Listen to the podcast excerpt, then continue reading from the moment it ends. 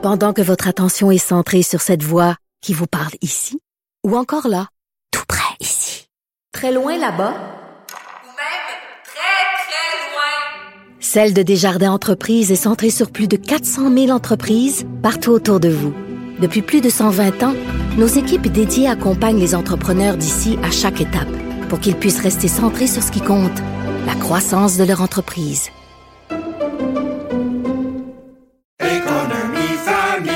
Ici Ricardo. Et Émilie, marchand d'IGA. On a envie de vous inspirer à bien manger. À moins de 5 la portion. Suffit de repérer les produits valeurs sûres et de les cuisiner avec une de nos recettes. Les valeurs sûres, c'est bien pensé, hein? Bien sûr! Détails sur IGA.net. Il manie l'idée, la réflexion, la persuasion, le silence. Mario Dumont. Informé, cultivé, rigoureux. Il n'est jamais à court d'arguments. Mario Dumont. Pour savoir et comprendre. Bonjour tout le monde, bienvenue à Cube Radio. Bonne fin d'après-midi, fin de la semaine aussi, c'est notre dernière, c'est vendredi. Euh, bon, tous les yeux aujourd'hui sont vraiment tournés vers Ottawa, le président Joe Biden qui est euh, sur place. Et euh, je vous cacherai pas, là, là, écoutez, il y a toutes sortes de, bonnes choses dont on va vous parler dans les prochaines minutes, euh, des ententes, euh, des discours qui ont été faits à la Chambre des communes. Mais un petit malaise qui est venu se glisser là-dedans. Est-ce que euh, ce soir, il y a un grand dîner officiel, le dîner d'État en l'honneur du président américain, c'est bien normal. Est-ce que Pierre Poilievre a été invité ou pas? Et là, on a deux versions, vraiment pas faciles à commenter euh, pour nous, euh, commentateurs, là, mais parce que du côté de Pierre Poilievre, du bureau de Pierre Poilievre, on semble indiquer qu'on n'a jamais été invité. Or, tous les autres chefs sont invités, ils sont là. Yves-François Blanchet, il sera. Jack Metzing, il sera. Euh, Madame May aussi, je crois. Mais Pierre Poilievre n'aurait pas été invité selon le bureau de Pierre Poilievre. Maintenant, ce qui circule et ce que le, le bureau de Justin Trudeau fait circuler, c'est que Pierre Poilievre veut pas être là. Alors là, euh, pas facile à démêler. Euh, ce qu'on sait, c'est qu'ils ont l'air, tu sais, des enfants là, qui, devant la visite, se mettent à arracher la nourriture sur la table, puis quand ils se font chicaner par leur mère, disent euh, ben là, c'est parce que euh, d'habitude, on n'a pas on n'a pas à manger. Puis c'est gênant devant la visite, à côté, bien gênant devant la visite. C'est vraiment ce que ça donne comme impression. Euh, on n'a pas pu régler ça. D'une façon un peu plus élégante. Et là, ben, on a ce questionnement-là. Est-ce que, est-ce que Pierre Poilievre a été invité ou pas? Est-ce que vraiment on l'aurait oublié? Mais si oui, quel impair diplom- diplomatique du bureau du premier ministre? Si Pierre Poilievre veut pas y aller, euh, est-ce qu'il passe ça sur le dos des autres? Euh, écoutez, là, c'est vraiment euh, difficile à démêler. Probablement que dans les prochains jours, on va réussir à démêler ça. Mais présentement, j'ai pas d'autres mots. C'est juste gênant devant la visite. Euh, bonjour Alexandre. Salut Mario, effectivement, c'est c'est gênant. Je pense qu'il y, a- pas, c'est les meilleurs mots pour qualifier tout ça, euh, alors qu'une visite aussi importante. Ce- ceci dit, la visite se déroule. Oui. La visite se déroule. Ils viennent de faire tour à tour M. Trudeau et M. Biden leur discours devant euh, la Chambre des communes. La prochaine étape, c'est cette conférence de presse euh, conjointe. Euh, commençons par les, euh, par les discours. On était dans la bonne entente, les- la bonne humeur. Une petite joke de hockey de Joe Biden. Ça, tu te trompes pas au Canada avec ça. hein? Non, c'est sûr. Puis ça a provoqué de l'hilarité, puis même des peut-être des huées. On a entendu un tout petit peu dans les communes parce qu'il a dit qu'il qu'il aimait le hockey. Tout le monde, sauf les Maple Leafs de Toronto. Il y a des gens qui ont applaudi. Il y a Mais des gens ceux qui ont applaudi, c'est sûr qu'il y a tous les fans du Canadien, tous les députés québécois. Ceux euh, et de un- Ceux qui ont applaudi. Ouais, puis après ça, dans la Ligue nationale de hockey, les Maple Leafs de Toronto sont toujours un peu comme une, euh, une blague. là. Les gens adorent les haïr, puis Joe Biden a confié que c'est parce qu'il est marié avec une femme, le Jill Biden, qui elle vient de Philadelphie, puis qu'ils ont battu les Flyers plus tôt cette année. Donc, euh, s'il voulait pas dormir tout seul, qu'il avait qu'à bien se tenir, puis qu'il était obligé de dénigrer publiquement les Maple Leafs. Outre cette blague, un discours effectivement sur le ton de la bonne humeur, de la bonne entente, mais surtout le thème de l'amitié. C'est ce qu'on va retenir là plusieurs fois. Joe Biden et Justin Trudeau, le tour à tour, qui ont parlé vraiment de ce qui unit le Canada et les États-Unis, de notre frontière commune, de nos objectifs communs, de notre amour pour la démocratie. Un beau discours, euh, somme toute, là, du président Joe Biden. Mais je voulais faire... énergique quand même. Il avait l'air en bonne forme. Là. Il avait l'air content euh, d'être à la, la Chambre des communes. C'était pas Sleepy Joe aujourd'hui. Là. Ça, Non, non, pas, non, non. Pas, pas du tout. Il avait l'air très, très content d'être là. D'ailleurs, il a commencé aussi sur une, sur une note, Mario, qui a, qui a peut-être retenu l'attention encore plus ici au Québec. Je te fais écouter. Good afternoon. Bonjour, Canada. I took four years of French in school. First time I attempted to make a speech in French, I was laughed at.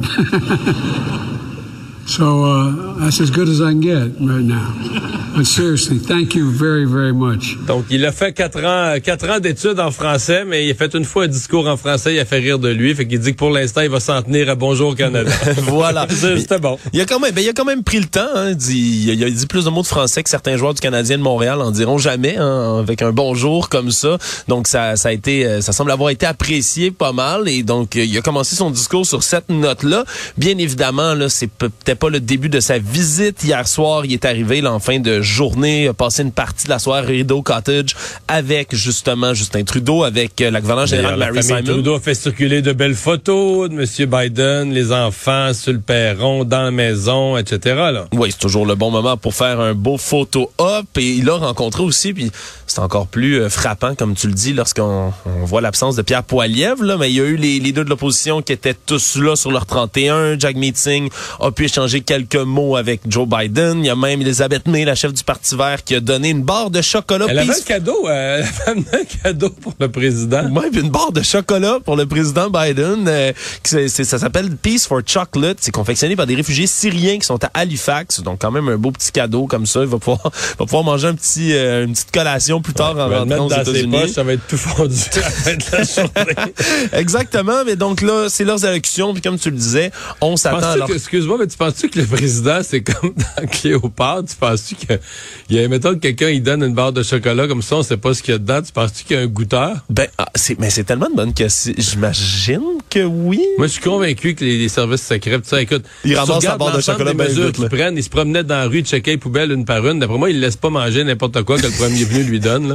Non, effectivement, même si Madame n'est pas la première venue nécessairement, Non, non, non, mais on se comprend. c'est la, c'est la dernière venue. Là, Oui. Ils la connaissent pas. Elle, C'est chef de- du cinquième parti au Canada. Puis elle-même, où ce qu'elle l'a pris à la barre de chocolat, sais, Oh, oh. quelqu'un qui, c'est quelqu'un qui a donné ça un matin dans l'entrée du Parlement, là, tu sais? c'est bon, c'est des questions à se poser là, un goûteur qui va peut-être, euh, on l'espère, fera pas oula. Si le goûteur oula, finit en tapant les pieds au sol, puis en se tenant la bédaine en disant oulala. Oula! Effectivement. Mais là, on, a- on attend d'ailleurs Mario là dans quelques instants. On risque de voir aussi là justement cette conférence de presse euh, des deux, du président et du premier ministre ensemble. Il y avait déjà pas Mais mal de choses. Oui, ben il y a, il y a pas mal de choses. Oui, vas-y. Non, je veux dire, on en sait un petit peu quand même sur la conférence de presse, là, sur le chemin Roxham. Euh, ça va être une grosse annonce. Oui, absolument. C'est à minuit ce soir que le chemin Roxham serait fermé. Là, donc, ça va entrer en vigueur, cette modalité donc de fermer le chemin. Mais on n'a toujours pas les détails là, vraiment de comment va s'organiser cette fermeture. Mais là, s'il y a des demandeurs d'asile qui veulent traverser la frontière ailleurs qu'un poste frontalier officiel, ils vont être refoulés. Et s'ils sont interceptés à l'intérieur du pays, là, dans 14 jours qui suivent leur arrivée, sont refoulés également. Et donc, là, on l'entente comprendrait, là, les premiers détails qu'on en connaît, c'est que le Canada prévoit 15 000 places pour ce qu'on appelle les migrants des Amériques qui souhaitent entrer légalement dans le pays. Tout ça viendrait en échange de l'arrêt des entrées irrégulières.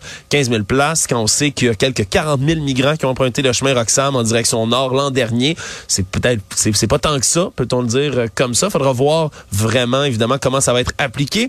Les autres détails qu'on connaît aussi, Mario, c'est que le Canada va devoir s'engager à débloquer 100 millions de dollars supplémentaires pour Haïti, pour aller aider les forces de sécurité à reprendre le contrôle dans le pays. Mais ce qui est déjà un compromis. Oui, il faut sortir de l'argent, mais de toute façon, on le sait que ça va pas à Haïti, puis fallait, faudrait investir un jour. Mais la demande initiale, faut toujours voir d'où on part. La demande initiale des Américains, c'était une intervention militaire qui aurait probablement coûté plus cher que ça. Euh, plus le fait qu'il semble qu'au Canada, autant euh, le gouvernement Trudeau, mais nos experts en sécurité, les gens qui connaissent bien Haïti ne croient pas que ce soit la bonne chose à faire. Les interventions militaires en Haïti ont déjà été essayées. Et dans le cas présent, on n'avait pas l'impression que c'était la bonne chose à faire. Et en plus, c'est pas clair qu'avec les exercices, la participation à l'OTAN qui a été accrue depuis la guerre en Ukraine et tout le reste, c'est pas clair que l'armée canadienne avait encore en équipement et en, en effectif humain là, avait encore ce qu'il faut pour se lancer dans une grosse nouvelle mission où il y aurait probablement des morts parce que ça risquerait d'être très violent Oui. en Haïti. Ça serait Donc, pas le beau pour Canada, l'opinion publique euh, non oui, plus. le Canada va mettre 100 millions, va, va participer à de la formation, euh, aider la police, essayer de reprendre le contrôle là-bas, de sortir de l'anarchie. mais on a réussi à se sortir de cette idée là, de- que les Américains avaient souhaité au départ d'un- d'une intervention militaire.